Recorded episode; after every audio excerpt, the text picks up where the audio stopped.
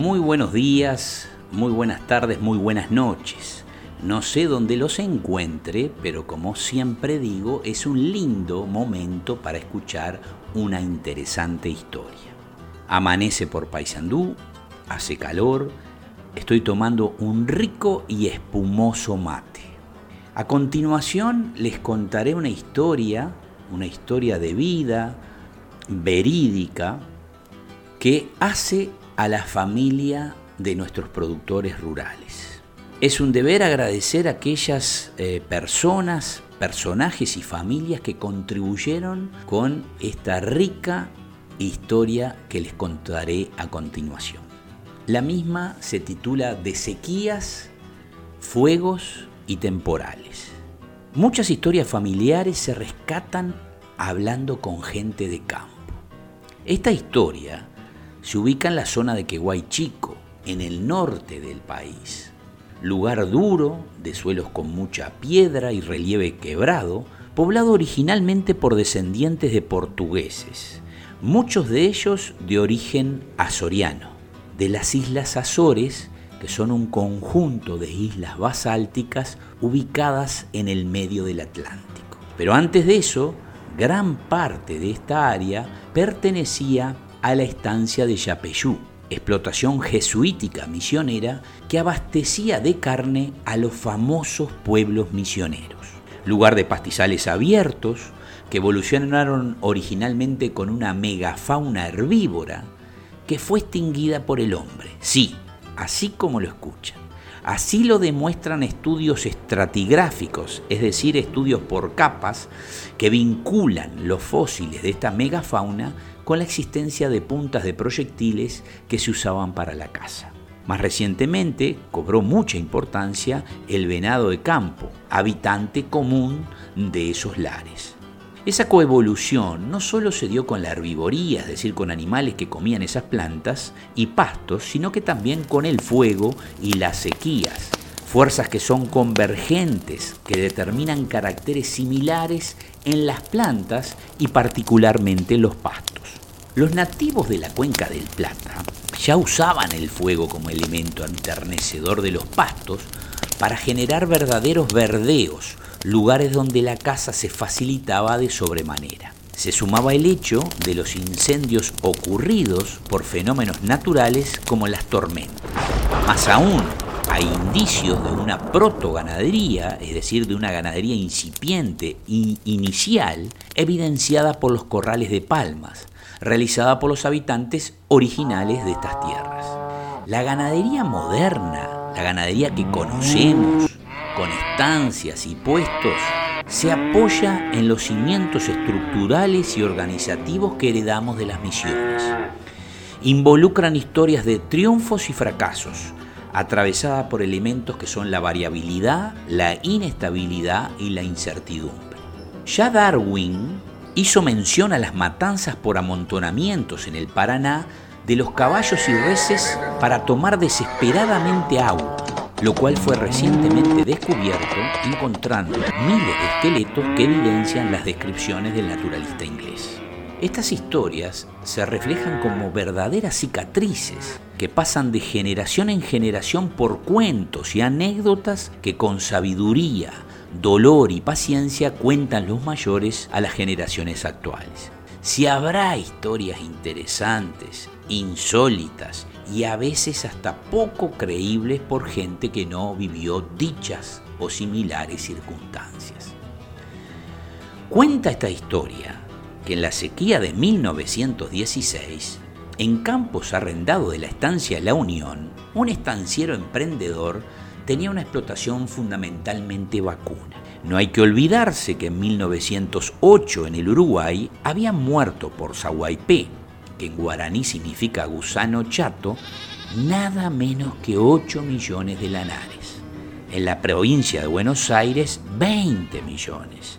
Debido a un año muy lluvioso y al no haber saguaipicidas, todo desembocó en esa hecatombe, determinando así una carga fundamentalmente vacuna mucho más vulnerable al tema sequías. Mencionan por aquella época no había agua para los ganados, Las reses parecían galgos, los terneros se destetaban solos y los campos quedaban marrones por las piedras dadas vueltas por el ganado en busca de filones de pasto.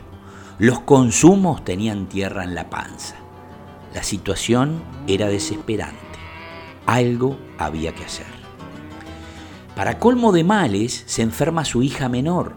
Llaman al doctor, el cual venía probablemente desde muy lejos, tal vez desde Salto. Con ansia lo esperaba, pero ya al recibirlo le dijo que seguía de largo porque tenía que operar de apendicitis a un brasilerito, que a la postre terminó siendo esposo de la hija enferma. Después de muchas idas y venidas, y debido a sus fuertes vínculos comerciales, decide vender todo el ganado que le quedaba. Sí, Toto, no había otra solución. Los precios eran de ruina, pero no quedaba otra opción factible. Se organizaron las salidas de los ganados y con desazón vieron marcharse en el horizonte todo el capital que con mucho sacrificio habían logrado construir. Esa misma noche, y sentados a la mesa comiendo un puchero de oveja, comienzan a sentir las primeras gotas en las chapas de zinc, una atrás de la otra. Llovió toda la noche sin parar y durante dos días más. Parecía mentira. Habían decidido entregar todo lo que tenían el mismo día que llovió. Eso quedó marcado a fuego en la familia. Las circunstancias de la vida hizo que de nuevo pudieran armar el capital siempre a costa de mucho trabajo y determinación. El nieto de Bolaya, así lo llamaban porque comía mucha galleta, pero ya en tiempos más recientes, año 1985, acuciado por deudas originadas debido al quiebre de la famosa tablita de 1982, situación que determinó que las deudas en dólares, si uno tenía pesos, se duplicaran y hasta se triplicaran la situación se complicó notablemente de nuevo y otra vez algo había que hacer. La opción fue vender los vacunos. En campos ovejeros, con la lana todavía se podía vivir bien. Se vendió todo el ganado, solo quedó una lechera. Más de 400 reses marcharon para solucionar el tema. Al día siguiente, como ritual religioso, que se escuchaba el programa de Eduardo J. Corso, sorpresa, el precio del ganado se había disparado prácticamente al doble. Con la mitad del ganado se hubiera resuelto el problema, pero de nuevo a comenzar. Las cosas no rodaron tan bien esta vez. El precio de la lana se desplomó, endeudamiento creciente de nuevo, todo para hacer estudiar los hijos en la capital, familia en aumento, nietos y más nietos. Decisión difícil, se decidió arrendar el campo. Corría el año 1993 para salvar el capital tierra. Todo el resto para los bancos. Tristeza y desazón invaden a los que toman las decisiones, pero siempre pensando en volver. Los viñetos de Bolaya vuelven en el año 2007, recuperan el campo y después de mucho penar lo pueblan. Arrecian dos primaveras y veranos secos. Se incorporan opciones tecnológicas modernas. Peor no se puede estar, afirma Cacho, bisnieto de Bolaya, con respecto a la situación climática predominante y líder, Cacho, del nuevo emprendimiento. Todo eso cerca de las festividades navideñas. La mañana siguiente, repasando la rutina diaria de ir a las mangas a dar de comer a los terneros, de lejos aprecia algo raro, cuando se aproxima para descubrir que las mangas que tanto le habían llevado a ser de madera dura se las había devorado el fuego, consecuencia de un fogón hecho por un andante poco precavido. ¿Qué más podía pasar? Un tío de Cacho, que había pasado muy mal en la crisis del 2002, afirmaba, nunca te olvides, la capacidad de empeorar es casi infinita. Sí sería. El cambio de año lo recibió con un temporal que dio miedo hasta el más corajudo. Tiró molinos y destrozó los bretes. Poco quedó. Sin duda, a lo largo del tiempo, muchas de estas familias se recuperaron y otras quedaron por el camino. pero la realidad actual es muy diferente.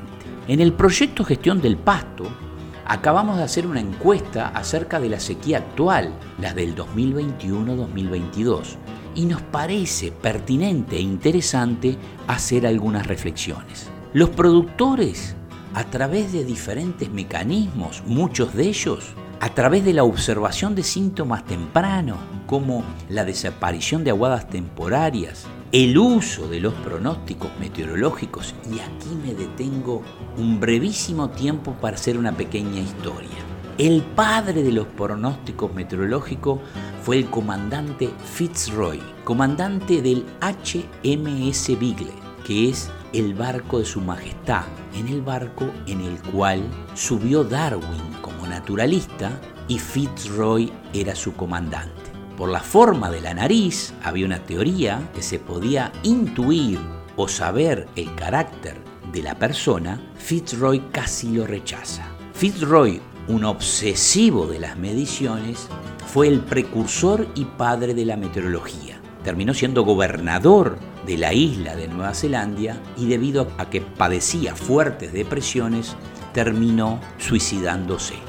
Él era un acérrimo creacionista cuando el discípulo que él decidió compartir su camarote con él mismo terminó elaborando la teoría de la evolución.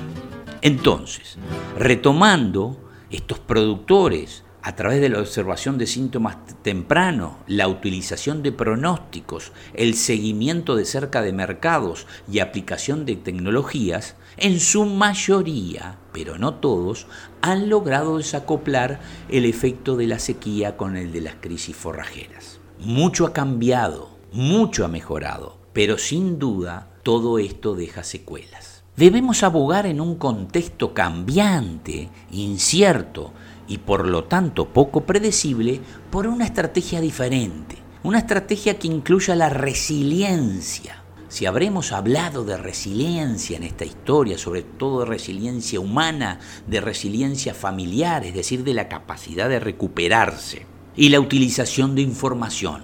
Por lo tanto, en todo este contexto de resiliencia, también el campo natural juega allí un rol estelar.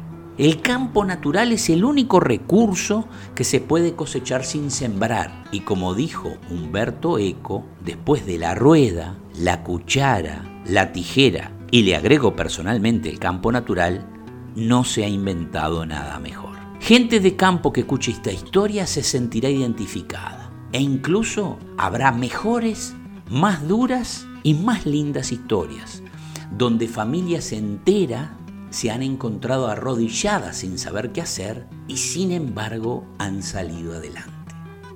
Curiosamente, luego de haber terminado de grabar este cuento, en el día de ayer me llegó una historia muy parecida a la que acabo de contar, mucho más linda y posiblemente la grabemos en otro podcast, si habrá historias interesantes. Muchas gracias y espero que la misma haya sido de vuestro gusto.